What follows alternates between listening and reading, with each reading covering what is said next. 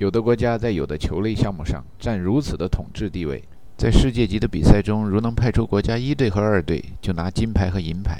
中国的乒乓球能够达到这样的标准，美国的篮球水平也能这么当仁不让。把国人和国球放在一块儿，打球、评球、看球都挺有意思。某一小伙子到中国上海一带混过几年，做过外教。他说，在那种外企集中的地方，跟中国孩子一块打篮球。Some of these guys are good players, but you know what their problem is? They're not playing any defense. One guy would dribble and put up a layup, and everybody would say, 漂亮,漂亮. Then they will fall apart. 这哥们的结论是他感觉很多的中国球员是从精彩集锦里边学打球，好像不是从幼儿园、小学、中学、大学打出来的。在美国，只要参加集体项目的球类运动，就会有教练在身边喊 ：“Offense wins the glory, defense wins the game。”另一个版本是：“Offense wins the glory, defense wins championship。”越是冠亚军的比赛，越是这样。从幼儿园到职业队，大家都信这个。看似默默无闻和又脏又累的防守的工作，谁都得干，不干就得被踢出去。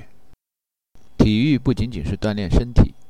体育充满了精神和生命，那是万事万物都有的。不喜欢体育的人看着抢球的人们觉得奇怪，这么多人抢一个球，为什么不每人发一个？喜欢体育的，不管是卖劳力还是脑力为生，都能深深地体会到人生能有几回搏。科学证明，适当的体育运动可以促进血液循环和某种内分泌，从而提高大脑的功能。在一个国家称为国球的运动里边，做冠军的人不可能是头脑简单、四肢发达的二傻子。有的人装着脑子不怎么好使，实际上贼得要命。比如像 Dennis Rodman，斗智斗勇不可或缺。陈康肃公遥之善射，当世无双，十中八九。有卖油翁不以为然，看了只是微微点点头，说那是熟能生巧罢了。这是中国学生在课本里都能读到的文化熏陶。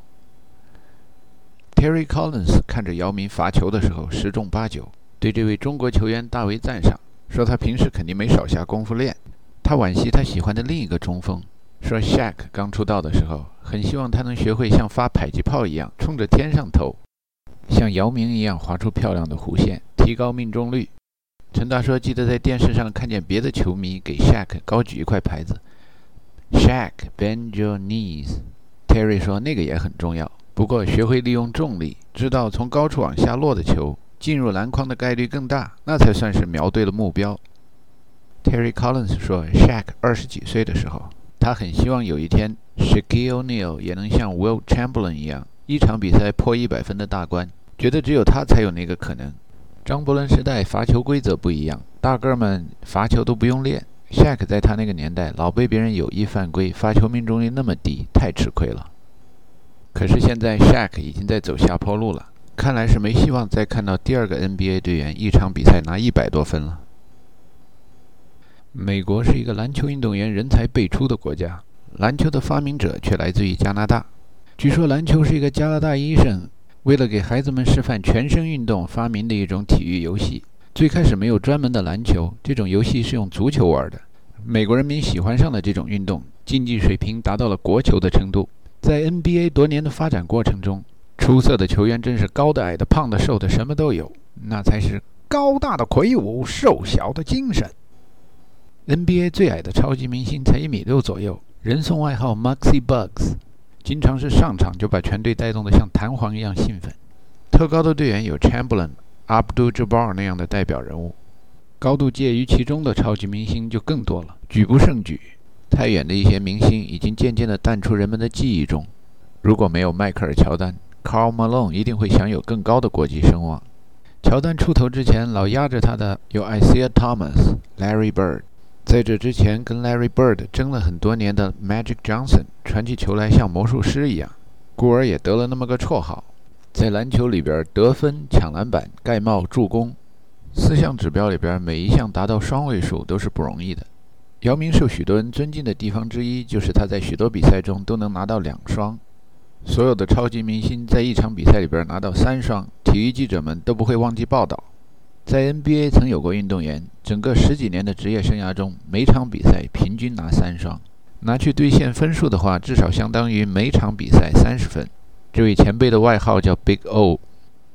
若论非竞争性的艺术篮球，有名的队叫 Harlem Globetrotter，他们的球技是显现在表演上，大概就像高球和宋徽宗玩的那种球，在欣赏价值和竞争性中更注重前者。中国和美国的篮球实在差距太大。陈达在美国走访民间的过程中，还从来没见过老中队员组在一起的篮球队干掉过一支同一级别的老黑或者老白组成的队，就好像从来没在民间见到过老黑或老白乒乓球上打败过中国队员。民间见到的老外乒乓球水平只停留在研究简单的抛物线上，这是一种集体意义上的熟能生巧。在美国这片土地上，他就长篮球运动员；在中国那片水土环境中，就养乒乓球运动员。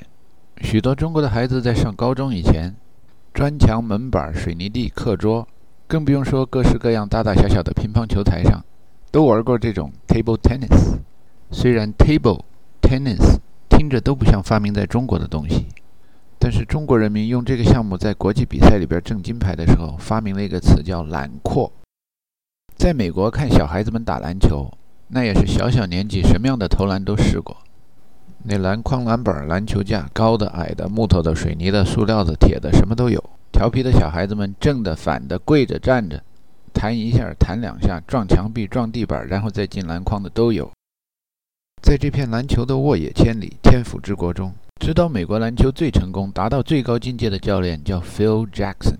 在美国，大家都把他说成是 Zen Master。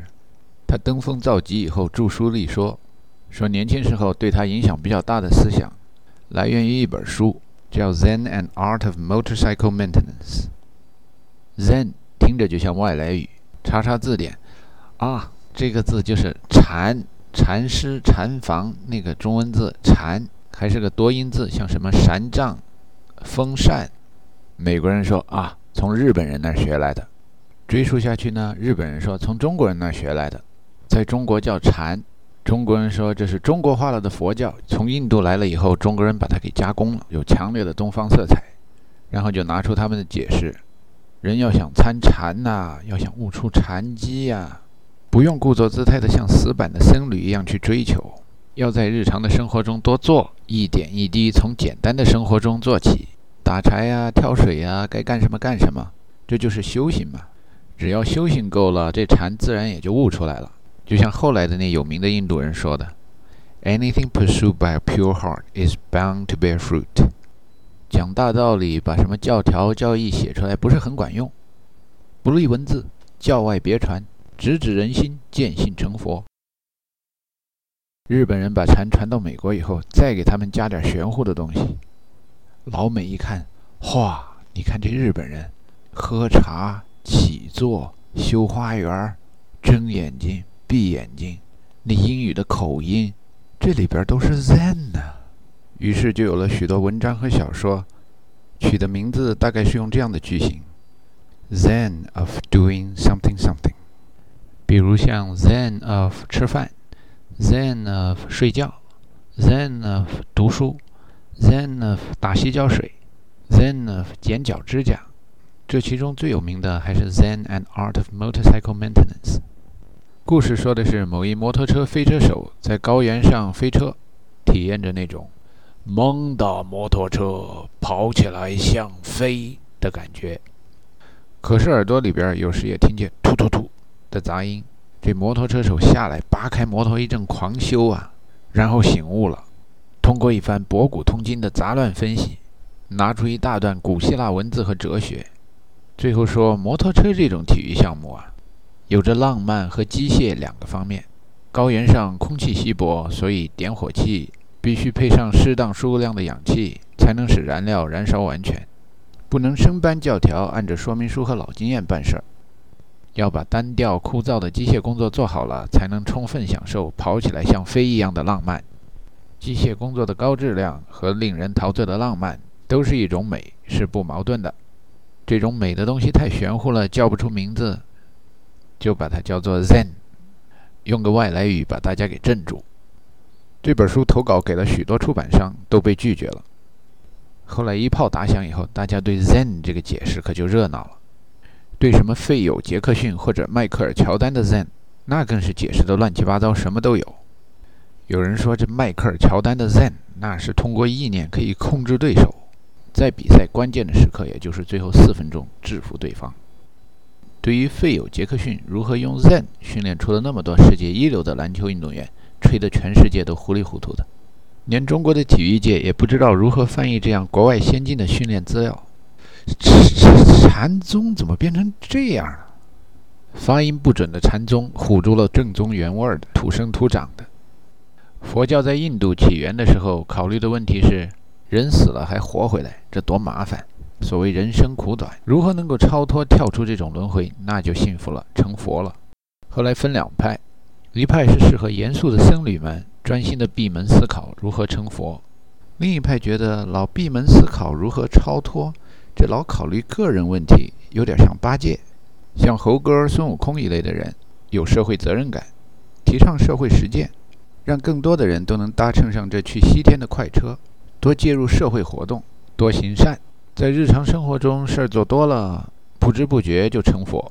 比如在少林寺，成天出拳蹬脚，哈哈哈哈，日子长了也能悟出禅机。这所谓小乘大乘佛教传到中国，中国人民选哪种呢？作为农业国家的中国人民，跟后一种想法一拍即合。道可道非常道，名可名非常名。禅这种东西，那得通过辛勤的劳动、汗水浇灌，最后才能换来。而且怎么换来的，大家还说不清楚。熟能生巧。美国虽然是发达的工业国家，但是有农业意识的人其实不少。你上个什么体育训练班，就会听那训练师说，你每次练身体的一个部位，就要让那个部位酸胀，然后呢，你得休息，让大脑给身体一个信息，把那个部位长得强壮一点。这跟休耕是一个道理。不休耕的田地，不可能有足够的营养。永无止境的训练同一个部位的运动员，长进不会快。有的时候，中国篮球运动员，什么青年队、少年队，会来美国民间遍访高手。问到这边的孩子运动员，每周训练多少天？每次训练多少个小时？这边的队员告诉他们，一周大概训练三天吧，每次几个小时。于是，中国队员们回去都很纳闷儿：那么少的训练时间，就能训练出优秀的队员？心里边嘀咕：是不是在美国，不管白的、黑的，什么人种，都有中国人不具有的打篮球的天分？哎呦，不好，这是种族主义，不好意思说。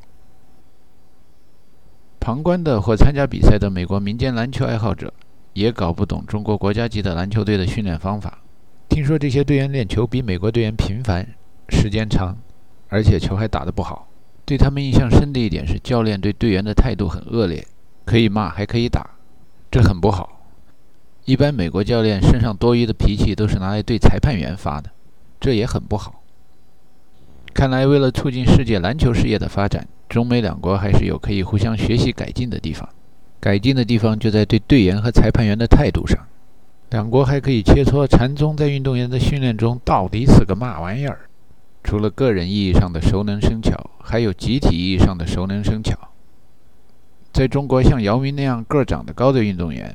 很小就被人们称为好苗子，送到体校去，人民期望这个高，心情这个急呀，拼命练，熟能生巧，越熟越好。有一种训练方法叫拔苗助长，都用在好苗子身上了。反正中国人口多，有人相信拔死了几棵苗，最后存活下来的好苗子净总数还是不少。不是好苗子的家长就禁止孩子学体育了。在那样的环境中，能长出一棵姚明，确实不容易。陈达想起网上有的网友对姚明的评论，问 Terry Collins 说：“你有没有觉得姚明身高占了很大的便宜，技术只是平常啊？”Terry Collins 很不高兴地说：“啥呀？找个高个子比找个好队员容易多了。你瞧我们那布里塔屋看大门的就有六英尺十一呢。”陈达问：“你说 Harvey？不，那个看大门的领班 James。”哦，他是蛮高的，我以为你说哈维，他跟你差不多，你有六二还是六三呢？Terry Collins 说，我年轻的时候肯定有六三，后来有一段生活的像只猪一样，什么都吃，现在老了长矮了，像我们这种身高的人多了，难道说每个人都能进大学队吗？姚明那样身高的人在 NBA 里边也不是最高的。每个人都能打得像他那么好吗？所以你看，我电脑的桌面放的就是姚明，没放 Tracy McGrady。陈达听 Terry Collins 说了以后很惭愧，觉得自己作为姚明的同胞，对这么一颗存活下来的好苗子尊重不够，对他纯篮球技术的欣赏程度还赶不上一老美。陈达告诉 Terry Collins，个人欣赏的角度不同。我对姚明最佩服的地方是他参加了那么多记者招待会，没听见他说过什么错话，这很不容易。见过的生活在异国他乡的侨民很难不闹笑话。别的运动员很容易言多必失，中了记者设的圈套。可是姚明的发言幽默而不傻瓜。陈达心里边想到大志之类的中国运动员栽了跟斗，Terry Collins 想到的是美国运动员，说许多哥们儿说话很重复单调，总是老一套，说什么 I try not to put too much pressure on myself, just let the game come to me, and we'll be all right. Terry Collins 接着说，其实我对你们这些住在国外的人都很佩服。二十来岁就远渡重洋，换了我，我我我会感到害怕。陈达说：“真的。”他没说以前没觉得怎么奇怪，说了以后想一想是有点不对。以前读大学的时候，见到有的教授嫁宝贝女儿，那种在幼儿园附小附中，后来就做教师子弟上大学，从来没离开过家门的掌上明珠，毕业分配了分哪儿都不放心。但是嫁给留学生到万里之外的美国，反而觉得是个好去处。为什么中国的年轻人到美国不觉得害怕，美国的年轻人到国外有点害怕呢？陈达说：“现在移民到美国的人，肯定不像你的祖先当年移民到美洲的时候那么悲壮。大家都说美国是机会的沃土、温床。哎，是不是几百年前也这么说啊？我说着说着都糊涂了。”到底什么时候来美国算是被逼无奈的？什么时候来这儿算是找机会更上一层楼的？Terry Collins 也被弄糊涂了，转而去问另一个问题：你在这住了十多年，我想肯定有的时候你觉得一个外国人住在这格格不入，因为我想如果我住在国外，就会有那样的时候。陈达想了想，说别扭的时候当然是有的了，比如美国的导弹轰炸了中国驻南斯拉夫大使馆，各大媒体头版头条报道李文和是间谍。要给他平反的时候，全都把报道塞到夹缝里。Terry Collins 说：“谁是李文和呀？人把李文和都给忘了，事不关己高高挂起。”陈达还提到中国和美国军机碰撞事件，还有很多时候，美国人一谈到中国的知名人士，就会让住在海外的华人心里感到别扭。谈到反政府的，就报道人家的善行，捐钱给美国弱势群体。特异功能、东方文化的修养、陶冶情操、阳光灿烂的一面。一谈到跟中国官方共产党沾边的东西，马上用词就是 thug、bastard、mafia、Nazi，好像不知道伟人都有两面性。其实华盛顿、杰斐逊、本杰明·富兰克林，哪个人又不是善行劣迹都举不胜举？千秋功罪，谁人曾与评说？一节遗欧，一节赠美，一节还东国。太平世界，环球同此凉热。Terry Collins 说，他听说过达赖喇嘛在好莱坞带着一帮名人如何用东方的套路修行完善，提高思想境界，追求生活快乐。倒真没听说过他们称为是纳粹分子的毛泽东曾想着给欧美人民装个全天然的空调。总而言之，美国人看东方嘛，就那么迷迷糊糊的，要给人解释清楚还蛮费劲，因为东方人也不是很清楚。一般来说，中国人和美国人之间的沟通大概就处在那么一个大家都以为听懂了，其实谁也没听懂的状态。有人说中美关系好好不到哪儿去，坏也坏不到哪儿。好了，就会有人在中间出幺蛾子；坏了，又会有人说这还不如以前呢。这里边也充满了 Zen。谈着谈着，陈达和 Terry Collins 都把注意力转到篮球上去了。NBA 各个队实力相差不很大。许多比赛的前面大部分，双方队员都没有特别迈进，可是比分咬得很紧。到比赛的最后四分钟，双方队员开始使出吃奶的劲，胜负也就那么一锤子买卖定了。好不容易挑了这么个对手来看，今天火箭队还是没能拎掉快船。陈达和 Terry Collins 都感到很惋惜，感叹 Tracy McGrady 受伤的天，姚明实在是独立难支。要想拿冠军的话，San Antonio 有两个很好的后卫。要能买一个到火箭来还有希望，两个人都觉得姚明还有更大的潜力。陈达心里边希望在 NBA 能看见更多像姚明一样的中国球员。可那天最后还是只能遗憾地把 Terry Collins 送回家，沿着一条叫 Kirby 的街转上 Westheimer，然后回了自己的盲流旅馆。